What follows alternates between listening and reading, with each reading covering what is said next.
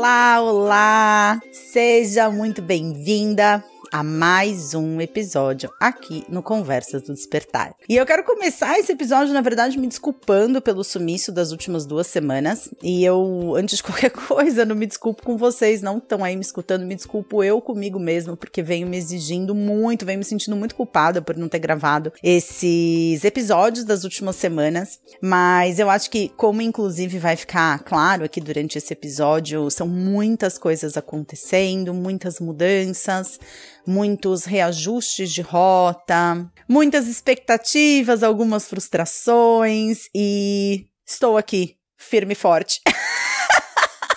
novamente. Então eu agradeço muito você que é um ouvinte frequente e que tá sempre todas as semanas aqui comigo nesse podcast, porque eu sei que essa inconstância é muito ruim para quando a gente acompanha alguma coisa. Então quero agradecer do fundo do meu coração a parceria, a coexistência e principalmente a paciência com essa inconstância por aqui ao longo das últimas semanas. E antes da gente começar qualquer coisa relacionada a esse episódio, a tudo que aconteceu, a tudo que está acontecendo e todas essas reflexões que se passam por essa cabecinha, separada por duas lindas orelhinhas que vos fala nesse momento, eu quero convidar a dar aquela centrada, sabe? Aquele momento de. Ah, tô aqui, tô presente, tô no aqui agora a mente sopra pensamentos, cenários, esses pensamentos, mesmo que inconscientemente, geram várias emoções, várias sensações, várias percepções físicas, mas apesar disso, a gente está no aqui agora. É aqui que a gente vive, é a partir desse momento que a gente pode tomar qualquer tipo de decisão ou fazer qualquer tipo de escolha e dar qualquer tipo de passo em qualquer direção que seja. Então, eu te convido a se sentar confortavelmente, ou se você não puder, tá tudo bem. De repente você tá no transporte público, ou então você tá cozinhando ou fazendo alguma outra coisa, tá tudo certo. Mas só procura ter esse momento de centramento mesmo, dar algumas respirações profundas, inspirando pelo nariz, como se você estivesse cheirando uma florzinha. Ah e soltando pela boca como se você tivesse ah, chegado em casa depois de um dia de trabalho, sabe? Quando você senta no sofá, põe o pé para cima e você dá aquele ah, ufa, cheguei. Durante algum tempo da minha vida, eu trabalhei num acampamento de férias no NR, nosso recanto, acampamento. E eu trabalhei à frente de algumas temporadas caché, atuando junto com a coordenação da monitoria religiosa, né, que era representada pela figura de um rabino, o rabino Shmulosher Begum, grande pessoa, maravilhoso, adoro até hoje. E o Rabino Sami, ele falava muito sobre o Shabat, que é aquele momento, né, de descanso no final de semana, que é o sábado, que é o sétimo dia no qual Deus descansou, e aí o homem descansa também. E uma das coisas mais bonitas, assim, do Shabat, que eu acho, é essa ideia de que você passa a semana inteira remando, remando, remando, remando, remando, remando, remando, e o Shabat é essa ilha, né, que você encontra no meio do caminho, que você...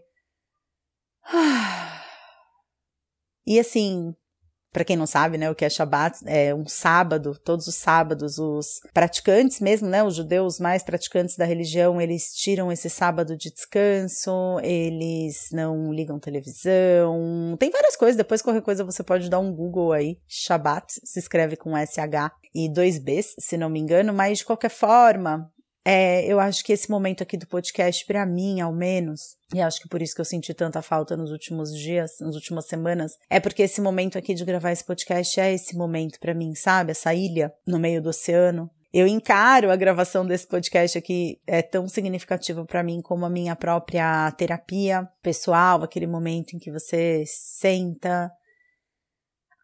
Ah e você não tem que olhar para nenhuma outra direção que não seja para aquilo que se passa dentro de você. Então eu te convido, né? Presta atenção aí no que se passa dentro de você, presta atenção no que está acontecendo no seu entorno. Se você puder apurar os seus ouvidos para perceber os ruídos, os sons, os barulhos. Eu, por exemplo, aqui eu escuto um avião passando super ao longe, um latido de cachorro, um carro passando na rua. Tem uma certa estática, assim, também, como se fosse o, barulho que o silêncio faz. E respira por alguns instantes, só prestando atenção nesse silêncio ou nos ruídos, né, que estiverem à sua volta. E percebe como isso é dinâmico. Como por mais que se você super se esforçar em estar presente para um determinado ruído, daqui a pouco vem um outro. E aí você se fixa nesse outro. E aí agora apareceu uma moto. Os pássaros cantam. Nota aí quais são os seus ruídos, né? E tenta manter a sua presença como se ela fosse infinita, como se ela fosse durar para sempre, como se nada nunca fosse roubar a sua atenção desse som ao qual você está dedicando a sua atenção. Mas no momento em que algo roubar a sua atenção, não briga, simplesmente volta a sua atenção para essa outra coisa, para esse outro som, para esse outro barulho. Novamente com essa qualidade de entrega total, como se você se fundisse com esse som. E assim é a vida, né? Assim é a vida, por mais que a gente esteja dedicada ou empolgada com alguma coisa, a vida gira, né? O, planeta gira, a vida muda, as estações se sucedem. Era calor, agora tá frio, era seco, agora tá chovendo. Era dia, agora é noite, ou era noite, agora é dia. E as pessoas que fazem parte da sua vida também mudam, os cenários também mudam. E eu acredito que nós, enquanto seres humanos, talvez a nossa grande dificuldade, a nossa maior dificuldade de todas, seja aceitar essa mudança, aceitar essa transformação. A gente quer se apegar às coisas como elas são, a gente quer impedir que as coisas se transformem. A não ser quando elas são ruins, né? A gente quer que elas sumam, a gente também não quer que elas se transformem. Para falar a verdade, a gente nunca aceita a transformação das coisas.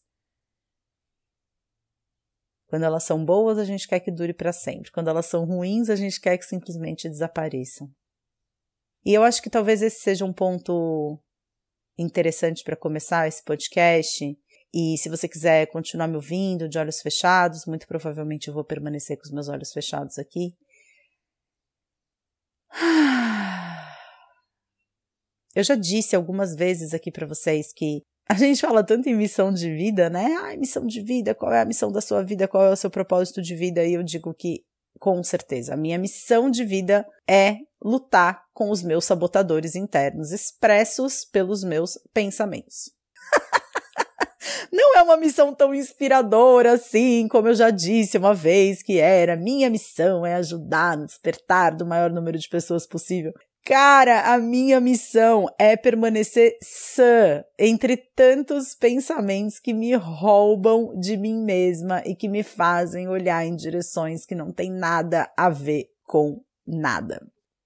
E quando eu penso nisso, né, a dificuldade que a gente tem das coisas, de deixar que as coisas simplesmente se transformem, de deixar que, né, uma hora você tá ouvindo o barulho de uma moto, aí você ouve o barulhinho do pássaro cantando, aí dali a pouco você percebe um barulho de alguém falando do outro lado do muro, e aí de repente um cachorro late, e a gente simplesmente permitir que as coisas sejam o que são, e que fluam, e que aconteçam, a gente fica brigando com elas, né, a gente briga com elas, a gente cisma com elas, a gente gente, uau, né? A gente traz toda essa carga, todo esse peso, toda essa, ai, essa energia de resistência, essa energia de não quero isso, essa energia de putz, bem que podia ser aquilo, sempre muito apegadas, né? E uma reflexão, assim, é, que eu tenho feito bastante e que tem sei lá, me dado um norte, né, na compreensão dessa natureza profundamente humana, demasiadamente humana de todos nós. Quando a gente morre, né, enfim, e eu acredito, né, que exista uma continuidade dessa vida, tá bom? Então é importante que você saiba disso. Dentro da filosofia existem duas doutrinas filosóficas, uma delas é a doutrina materialista e a outra é a doutrina espiritualista, e a doutrina materialista acredita no que é mensurável, na matéria matéria, naquilo que dá para a gente perceber a respeito do ciclo das coisas. E a doutrina espiritualista é uma doutrina que diz que existe muito mais, né? Que isso que é o visível, a matéria, ela é só a ponta do iceberg de inúmeros processos espirituais, energéticos, invisíveis que a gente não enxerga, que a gente não entende, mas que estão ali desse ponto de vista, né, dentro dessa perspectiva, uma crença muito forte que eu tenho é que no momento em que a gente morre, na natureza nada se cria, nada se destrói, tudo se transforma. Então o nosso corpo ele vai se transformar em alguma outra coisa. Ele vai começar a se decompor se você enterrar debaixo da terra, ou ele vai virar cinzas se você cremar esse corpo. Como toda matéria orgânica, ele tem essas duas alternativas: ou ele se transforma e se decompõe, ou então ele se espalha por aí depois de ter sub sido submetido a essa cremação. E aí, tanto faz qual das duas, né? Porque se você é cremada e aí vão lá e jogam as suas cinzas sobre o oceano, aquela cinza vai virar alguma coisa naquele oceano, né? Um peixinho vai comer, vai respirar, vai engolir, vai acontecer alguma coisa ali, alguma micro vida vai fazer algum uso daquela cinza que tá ali naquele mar, naquele oceano, naquela água. E se você não for cremada, se você for, né, enterrada, enfim, a matéria se decompõe, né, os bichinhos vão lá, te comem, esses bichinhos adubam a terra e daqui a sei lá quantos anos, uma célula ou algo que o valha da sua, sei lá, unha do dedão do pé vai estar tá dentro de uma semente de maçã. Obviamente, gente, eu não sou química, eu, eu não sou bióloga, eu não sei como é que esses processos acontecem efetivamente, mas eu tô aqui trazendo uma ideia para vocês de como o nosso corpo, ele não desaparece, né? Ele não, não, não some. A nossa consciência, que é muito diferente da nossa mente, né? A nossa consciência, ela segue né? Se eu acredito na doutrina espiritualista, eu acredito que a nossa consciência siga para algum outro plano. Mas a única coisa que some, né? A única coisa que morre efetivamente no momento em que o nosso coração deixa de bater é o nosso ego. E o ego, ele é justamente essa faceta psicológica, digamos assim, que é profundamente identificado com a nossa identidade atual. Então é como se fosse uma parte da nossa consciência que grudou no nosso CPF, grudou na nossa data de nascimento ali e acredita, não, eu sou a Flávia Melissa eu sou essa pessoa e eu preciso garantir a minha sobrevivência, porque eu sou essa pessoa e essa pessoa corre risco. E ok, isso foi determinado por milênios de evolução e a psicologia evolutiva tá aí para dizer pra gente que se existe algo que o ser humano apresenta enquanto tendência de comportamento de pensamento, esse algo foi passado para frente pelos seus antepassados por ter representado em algum momento uma vantagem evolutiva e tá tudo bem, né? Não entro em xeque ou em questionamento em relação a isso. Mas a verdade é que a única função desse ego é lidar com frustração, é lidar com angústia, é lidar né, cara, eu lembro na época da faculdade de psicologia, foram ali seis meses estudando só os mecanismos de defesa do ego, ou seja, só as formas que o ego se encontra de se defender contra a angústia e contra a frustração, contra a necessidade que não pode ser atendida. Não existe forma mais eficiente de você lidar com o sofrimento do que você querer que ele suma né? E não existe forma mais, sei lá, mais óbvia de você lidar com uma coisa boa do que querer que ela dure para sempre. Então é isso aí. É isso que a gente vai fazer. A gente vai rejeitar o sofrimento e a gente vai se apegar às coisas que são boas. E essa vai ser a nossa tendência enquanto seres humanos e o nosso trabalho. Portanto, ele não é deixar de ser assim, mas se observar sendo assim, se reconhecer no pulo, aquele tal do orar e vigiar e conseguir se desidentificar disso.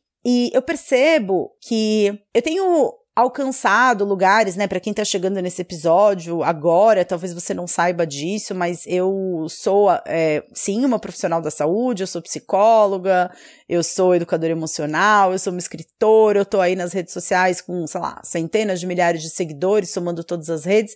Mas a verdade é que eu sou uma pessoa, assim, né, que se esforça muito para manter a cabeça fora d'água, que sigo em tratamento para ansiedade que evoluiu de uma depressão pós-parto depois do nascimento do meu segundo filho e uma ansiedade que nos últimos anos ganhou o status aí de ansiedade de doença, a famosa hipocondria, mas que hoje em dia não é mais chamada de hipocondria porque é um termo super pejorativo. E assim, e na verdade, atualmente, assim, não de modo clínico, né? Enfim, eu não sou médica, né? Para questionar diagnóstico, tenho um psiquiatra que me acompanha, psicólogo, faço tratamento. Sugiro super que se você é uma pessoa cuja ansiedade está saindo do controle está te trazendo prejuízos, procure um especialista, procure um profissional.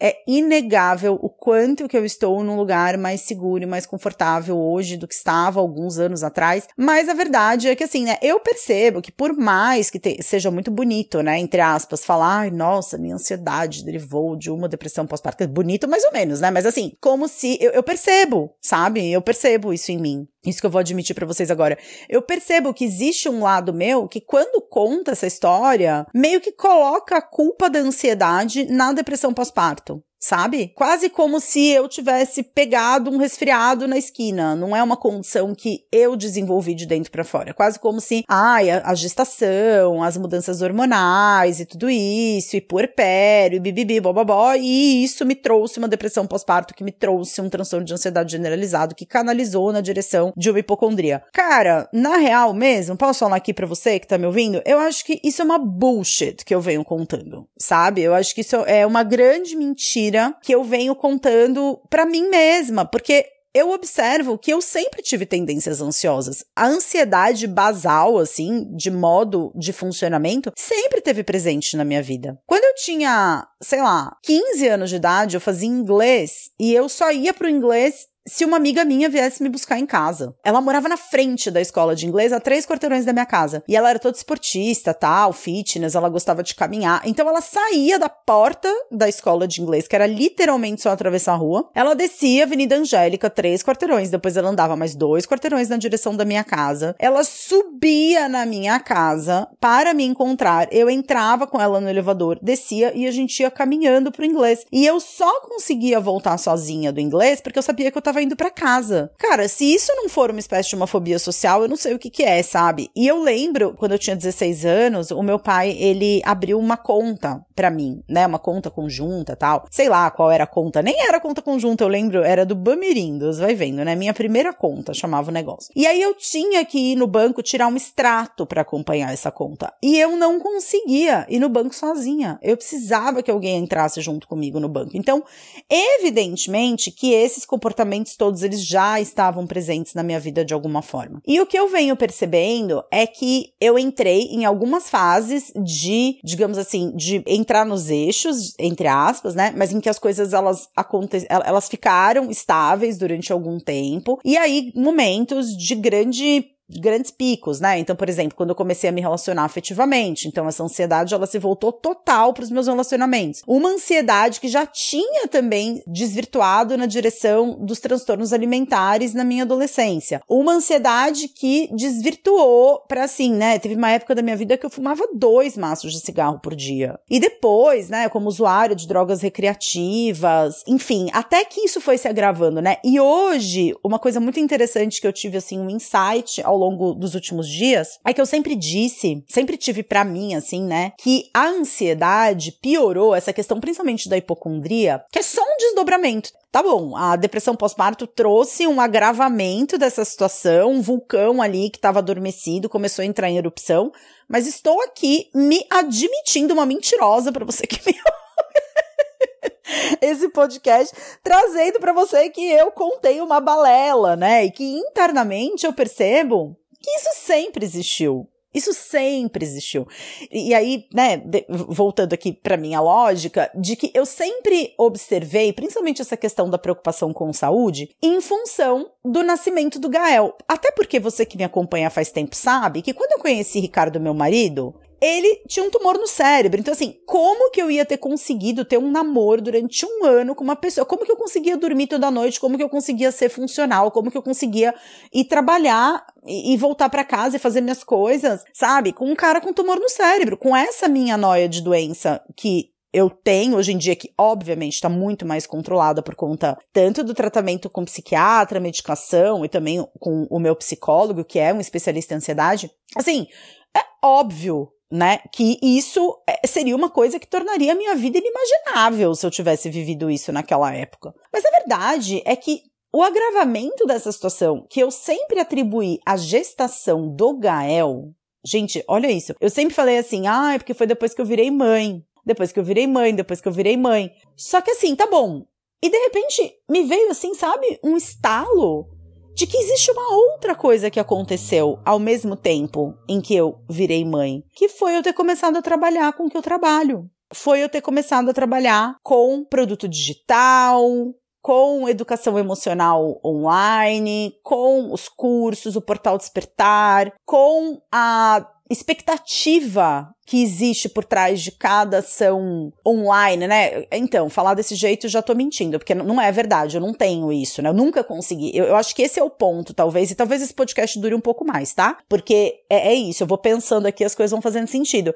A verdade é que eu acho que eu nunca consegui isso. eu, eu nunca consegui me espremer dentro daquilo que era necessário para trabalhar com aquilo que eu trabalhava. E isso sempre trouxe um sofrimento muito grande. E, e, assim, eu não consegui por vários motivos, tá, gente? Não é porque, ai meu Deus do céu, nunca consegui, sou uma incapaz. Não. Na verdade, eu não consegui porque o mercado muda o tempo todo, então as ferramentas de redes sociais elas foram se aprimorando. E aí, assim, né, antes você. Nossa, eu me, eu me lembro que antes de aparecer Stories em 2017, né? Foi 2017 que apareceram os stories. Antes de aparecer os stories, eu postava cinco vezes por dia, porque a única forma das pessoas interagirem com o meu conteúdo era postando nas redes sociais, né? Então eu postava cinco vezes por dia. Aí vieram os stories, aí depois vieram os outros formatos, carrossel, aí os vídeos que eram de 15 segundos, hoje são de 90, hoje já tem o formato de rios.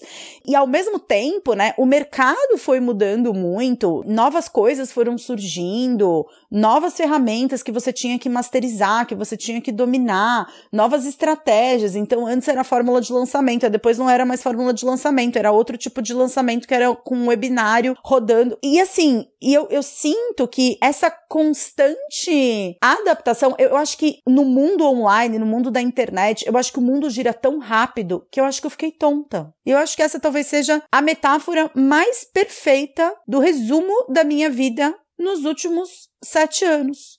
Eu fiquei tonta. E quando a gente tá tonto, é a mesma coisa, né? Pensa, se você já foi em alguma vez. Ai, gente, eu e meus exemplos bizarros. Num parque de diversões e você entrou lá no Labamba. Né, aquele brinquedo que fica ali te chacoalhando de um lado pro outro, você fica, né, tonto. Na hora que você sai, você não consegue andar direito. E, e o que eu sinto é que eu tô tonta. Eu, eu estou, como é que se fala? Eu estou permanentemente, né? Estou cronicamente tonta. faz oito anos, faz sete anos que eu tô assim, né? Então, no momento em que eu saí do meu consultório e eu abri o portal Despertar, lancei o portal Despertar, eu acho que sair de um mundo que girava numa velocidade que era a velocidade do real, era a velocidade das conversas no tempo humano, era a velocidade do olho no olho, era a velocidade da profundidade emocional. E de repente eu pulei para um outro planeta com uma órbita diferente, com uma gravidade diferente, tudo muito mais líquido, né? Tudo muito mais perene, tudo muito mais superficial, em que aquilo que é dito, se você não quiser mais que aquilo seja dito, você vai lá e apaga o post. E gente, eu vou dizer aqui para vocês, cara, durante muito tempo foi muito difícil para mim. Ainda é, né? Claro, porque eu sou humana. Mas eu sofria muito com o comentário de hater, eu sofria muito com a rejeição de algumas ideias, com as críticas excessivas, porque hoje os haters eu acho que eles se pulverizaram, né? Porque tem tanta gente aí falando tanta coisa na internet que eu acho que os haters eles canalizaram, eles têm vários, várias, várias comunidades, vários perfis e várias páginas, né, do Instagram, do Facebook, em que eles podem canalizar o ódio deles, né? Então, algumas páginas como, por exemplo, Acaba Jovem Místico, que fica lá todo mundo destilando ódio, só falando mal dos outros, tirando sarro e etc e tal. E é uma página muito engraçada, né? Mas é uma página que se dedica a meter o pau nas pessoas. Então hoje, esse fenômeno dos haters é um fenômeno meio pulverizado. Ninguém tem muito hater hoje na internet. O máximo que você tem é um comentário mal educado. Na minha época. Gente, eu me senti agora uma senhora de 80 anos. Na minha época, vocês não têm noção do que que era. Vocês não têm noção do que, que é juntar 15 pessoas num vídeo seu do YouTube pra ficar metendo pau em tudo que você fala. E uma pessoa concordando com a outra e alimentando a outra e defendendo a outra. Chegou uma hora que eu falei, cara, eu não aguento isso. Eu fui lá e desativei todos os comentários dos meus vídeos do YouTube. Claro que isso é péssimo pro meu engajamento, né? é óbvio que isso é péssimo, é óbvio que isso é, ficou, né? Os comentários eles ficaram ali trancados no meu canal do YouTube durante quase, sei lá, um ano, né? Um ano que meu canal deixou de crescer significativamente. Então é nesse tipo de coisa que eu digo que eu tô tonta e que eu tentei me espremer num comportamento estratégico para que as coisas funcionassem, mas eu não consigo. E talvez realmente, gente, eu não consiga por conta da minha saúde mental. E qual é a grande vergonha em dizer isso, né? Talvez eu não tenha saúde mental para lidar com isso mais. E hoje, obviamente, eu não sofro mais por conta dessas questões, mas os motivos de sofrimento são muitos, sabe? Eu acho que as duas últimas semanas, longe aqui desse podcast, que é a forma de comunicação que eu mais gosto de usar por mim, esses podcasts eles tinham duas horas de duração. Por mim, eu ficava que eu, eu gravava, eu lançava três episódios por semana. Eu só não faço isso, evidentemente, porque, enfim, leva um tempo sentar, gravar, o Ricardo editar, etc e tal, mas principalmente porque eu tô ocupada fazendo outras coisas. E eu tô num cansaço profundo de acreditar em novas estratégias, em novas pessoas trazendo novas coisas. E eu não tô falando de ninguém específico, eu não tô falando de nenhuma pessoa, eu não tô falando do outro, eu tô falando de mim mesma e desse movimento que eu tenho e com o qual talvez você se identifique. Nossa, todos os cachorros da vizinhança começaram a latir ao mesmo tempo. Então, talvez você ouça alguma coisa aí. Mas essa, tendência que eu tenho, né? E que, de novo, não é de hoje, tá? É uma tendência que eu tinha lá quando eu tava nos meus perrengues amorosos. Era uma tendência que eu tinha. Todo sacrossanto cara que aparecia, eu me perguntava: ai meu Deus do céu, será que ele é o homem da minha vida? Ai meu Deus do céu, será que é com ele que eu vou casar e ter filho? Ai meu Deus do céu, será que é com ele que eu vou ficar até o fim da minha vida?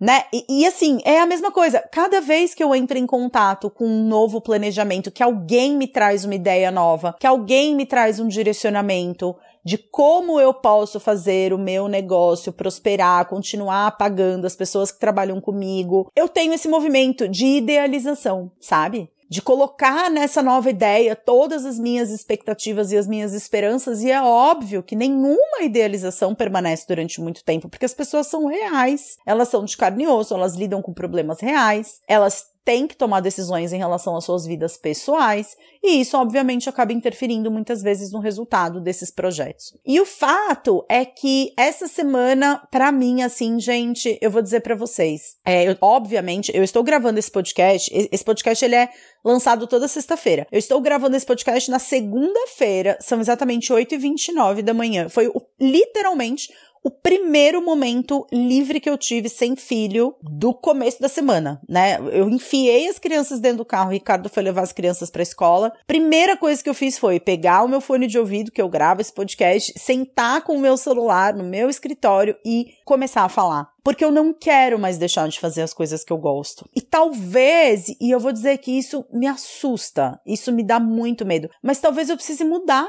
a minha vida, sabe? Talvez eu precise mudar muitas coisas. E isso me dá muito medo, porque Faz oito anos que eu trabalho com isso, faz oito anos que eu trabalho ensinando as pessoas a lidarem melhor com as suas emoções online, através de ferramentas da internet que criam essa ponte, essa conexão maravilhosa que é essa que a gente está tendo aqui enquanto você escuta esse podcast. Mas a verdade é que eu não sei mais se eu quero. E eu não tô falando que eu vou acabar com os meus programas, que eu vou acabar com Liberty, que eu vou acabar com o Portal Despertar. Ou, né, muito pelo contrário, eu tô em pleno momento de aceitar mentorandas novas para Afeto Mentoria, que é um programa de três meses de duração com foco em relacionamento amoroso. Então, assim, eu não vou simplesmente desaparecer, mudar pra China e sumir do mapa, né? Mas fazer essas coisas com um outro enfoque, sabe? Eventualmente voltar a atender que é uma coisa que eu amo fazer e que cada vez mais eu não consigo, porque eu tô sempre tão ocupada. Eu, eu comecei a, a fazer essa reflexão nos últimos tempos, sabe? Esses últimos tempos eu comecei a pensar, eu falei, cara, o que, que eu prefiro? Eu prefiro ficar uma hora conversando com uma pessoa e entendendo essa pessoa e contra-argumentando, né? Dando ali os meus, as, as minhas ponderações, fazendo as minhas interpretações, as minhas pontuações. Ou eu prefiro ficar uma hora revendo e-mail, porque para lançar um programa, eu preciso rever, eu preciso escrever, eu preciso. Enfim, é, é, faz parte da estratégia, tá? Inclusive aqui, né? Já deixo aqui meu pedido de desculpas para você, se você por acaso é uma, é uma das pessoas que, que se sente incomodada, né, com esse movimento de quando a gente tá com um programa rodando, um novo curso, ou um, novo programa de mentoria, ou o excesso de mensagens que a gente manda por e-mail e etc e tal, saiba que eu gostaria muito de não precisar te mandar todos esses e-mails. Porque eu sou uma das pessoas que se incomoda com a quantidade de e-mails recebidos. Mas ou eu faço isso, ou eu não fecho a turma. E o que é pior, depois de não fechar a turma, uma semana depois, vem alguém e fala assim: ai, nossa, não acredito, eu não vi. Ai, gente, que ódio que me dá isso. Não da pessoa, né? Mas de todo esse sistema, porque eu faço um post no Instagram, não entrega, porque se eu escrevo lá, se eu gravo um vídeo e vocês não comentam, não compartilham, não curtem, todas aquelas coisas que eu me sinto super pedante pedindo para vocês fazerem. Ah, se você gostou, curte esse vídeo, compartilha, não sei o que, salva. Cara, por que, que eu falo pra vocês fazerem isso? Porque senão vocês não recebem as coisas que eu posto. E aí eu preciso fazer o quê? Ou eu preciso fazer anúncio para aparecer para vocês, os cursos e os programas. E assim, o anúncio tá cada vez mais caro. Para vocês terem uma ideia, tá, gente? Eu vou ser, vou, vou, vou ser bem honesta aqui, vou, vou jogar bem a real mesmo, tá? Há cinco anos atrás, você investia 10 mil reais para lançar um programa? Você tinha 10 mil pessoas participando de uma, de uma série de aulas, de um evento ao vivo, online. Hoje em dia, você investe 10 mil reais, você tem 3.500 pessoas participando. Você sabe o que isso significa? Significa que antes eu gastava 10 mil reais para fazer, sei lá, 80, 90 mil reais. E isso ser pulverizado nos meses até você fazer um, um novo lançamento ou lançar um novo curso. Hoje você investe 10 mil reais, se você fizer 40, 50 mil, você já está no lucro. Porque a taxa de conversão é de você fazer 30. Você investe 10 para fazer 30. E hoje eu preciso estar presente em muito mais plataformas. Eu preciso estar fazendo live, eu preciso estar fazendo shorts no YouTube, eu preciso estar fazendo reels, eu preciso estar, enfim, é, lendo uma lista de 30 e-mails, de 30 mensagens de WhatsApp, eu preciso fazer seis reuniões de uma hora cada uma por semana. E assim, quem disse que eu preciso? Por que, que eu preciso? Porque senão as coisas não acontecem. E daí, se não acontecerem? Eu não tenho uma profissão? Eu não sou psicóloga? Qual é o problema de eu priorizar a minha saúde mental? Foi esse o questionamento que eu cheguei esses dias. E eu cheguei no seguinte questionamento: cara, se eu atendesse quatro pacientes por dia e não tivesse uma máquina da empresa, não tivesse a folha de pagamento que eu tenho, não precisasse pagar a quantidade de ferramentas que eu pago, eu estaria trabalhando menos e eu estaria ganhando mais. Aí eu me peguei pensando, mas então por que que eu continuo fazendo isso? E eu fiquei muitos meses pensando nessa resposta, muitas semanas talvez, né, não meses, pensando nessa resposta. Por que que eu continuo fazendo aquilo que eu faço? Eu cheguei a várias respostas, tá? Que vão desde o ego, de ai, nossa, sentir que eu ajudo tanta gente, etc e tal, e continuar crescendo nas redes, e aquilo que é muito gostoso, né? Não é só uma questão de ego, é muito gostoso, cara, quando eu tô andando na rua, vem uma pessoa e fala: "Ai, Flávia, eu adoro você, você me ajudou pra caramba, eu adoro conhecer as minhas seguidoras, adoro conhecer as pessoas que de alguma forma interagem com o meu conteúdo". Mas assim, gente, o que, que me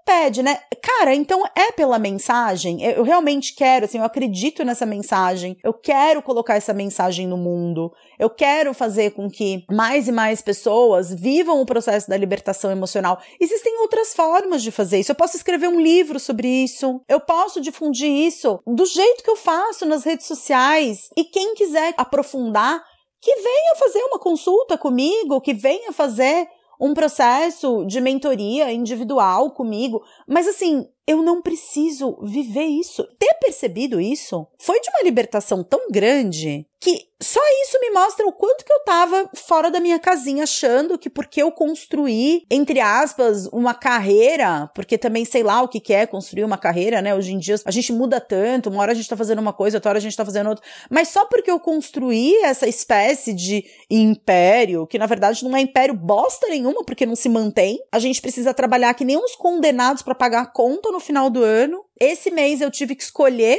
entre comprar um tênis e roupa de frio pro Gael ou comprar um tênis novo para mim. E toda vez que eu vou fazer esteira, eu coloco uma, uma fita de micropore no meu tornozelo, no meu, no meu calcanhar, porque o tênis tá, tá, tá, tá rasgado, a partinha que fica ali no, no calcanhar e tá formando bolha. Pro tanto que eu trabalho, para trabalhar de sábado, para trabalhar muitas vezes até 10 horas da noite. Pra quê? Gente, pra quê? E assim, realmente, se você tiver alguma pista.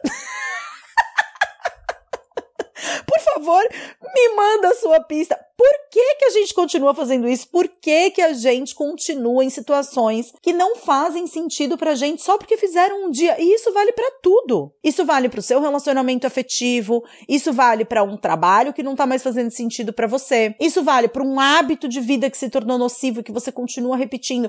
E a resposta é porque algum benefício existe. E o meu benefício, acredito eu, tenha sido durante muito tempo, né, todas essas coisas gostosas, né, de encontrar pessoas pessoas na rua, sentir que eu tô ajudando, acreditar muito na mensagem expressa pelos meus programas, que é o método núcleo, assim, do meu trabalho, ok, tudo isso faz sentido. Mas eu comecei a chegar à conclusão de que grande parte desse motivo, na verdade, é por medo, sabia? Por medo de começar de novo, por medo de fazer essa transição entre vender curso, vender programa, atender grupo e voltar a atender individual medos variados, sabe? Que são normais, porque sempre que a gente vai fazer alguma coisa e para fazer essa coisa a gente não tem repertório, né? Então assim, ao longo dos últimos anos eu venho atendendo super esporadicamente uma pessoa ou outra quando me dá na telha. Mas fazer isso sistematicamente é de alguma forma voltar a lidar com um cenário que eu abandonei já faz muito tempo, fazem oito anos. Essa vida de atender quatro pacientes por dia, cinco pacientes por dia, seis pacientes por dia. Então é algo que realmente assim hoje em dia, né, apesar de estar tá muito aberta para isso até porque é o que eu mais tenho gostado de fazer.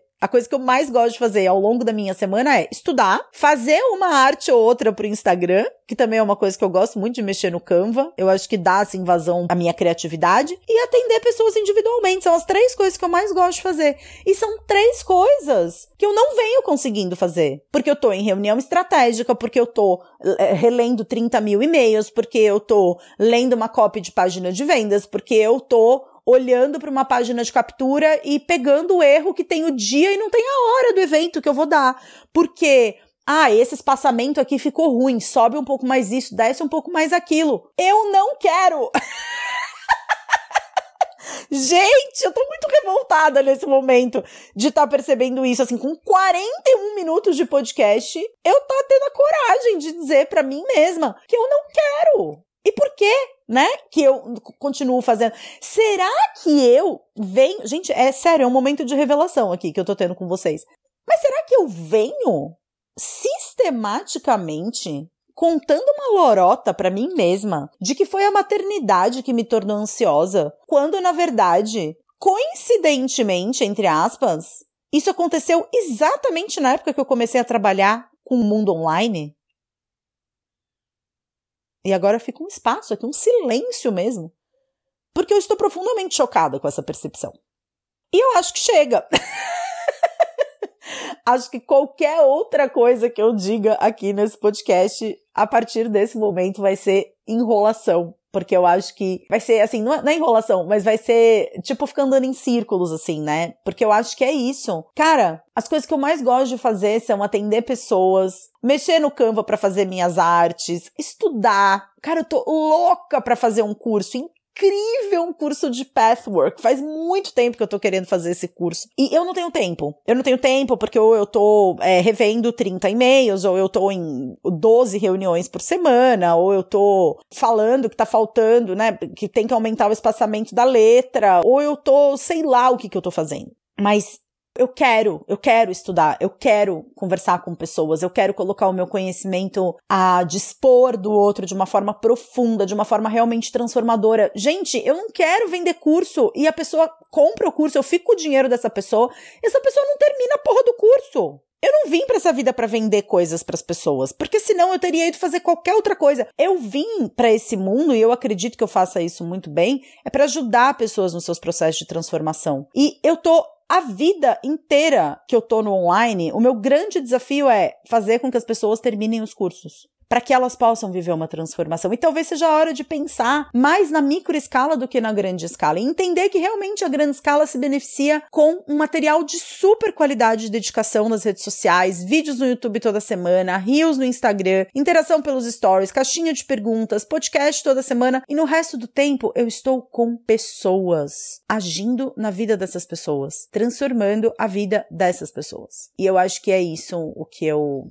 Acho que de certa forma era essa conclusão a qual eu precisava chegar aqui nesse podcast. Eu agradeço muito pela sessão de terapia de hoje. Por favor, mandem a conta.